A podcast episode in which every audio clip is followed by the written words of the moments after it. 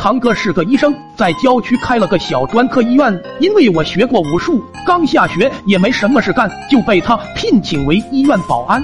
那个地带远离市中心，没有多少住户，传销窝点很多，小偷成群。真想不通，堂哥为什么把诊所设在那里？诊所没什么生意，我以为堂哥会亏钱，劝他赶紧转让算了。堂哥抽着雪茄，笑笑没说话。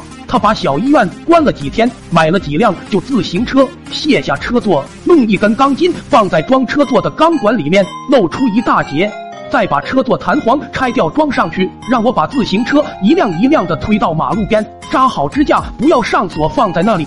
我不明白他葫芦里卖的什么药，就按他吩咐的去做了。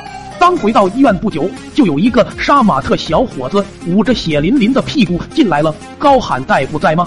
快救我！”堂哥熟练的给他清创，我凑上一看，我的乖乖，菊花都撕开了，酒精往上一涂，趴着的杀马特两头一翘，触电一般滚到地上，捂着屁股在治疗室蹦了两圈，缝完伤口，上好了药，堂哥这才开始写病历，问杀马特怎么受的伤，杀马特支支吾吾说是不小心倒在地上，坐到钢筋头上去了，钢筋。我一下联想到了自行车。杀马特走后，我问堂哥，他是不是骑你的自行车戳坏了屁股？堂哥说，不该问的就别问。我紧张的说，他们会举报的。堂哥再次抽起了雪茄，烟雾弥漫中，淡淡的反问我：你见过小偷偷了东西还去报案的吗？事实证明，我的担心确实是多余的。连续几天接了几十个屁股被戳坏的小伙子，一点事都没有。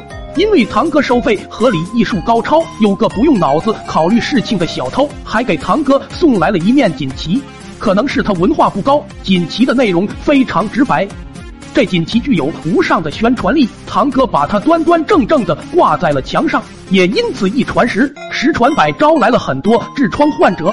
我们每天夜里都会去巡查那些自行车，发现车座被钢筋戳坏的，就现场换上了新的。重新推到另一个地点存放。小医院每天都会接到十几二十单菊花残满定伤的患者，人均收费五百。堂哥迅速富了起来。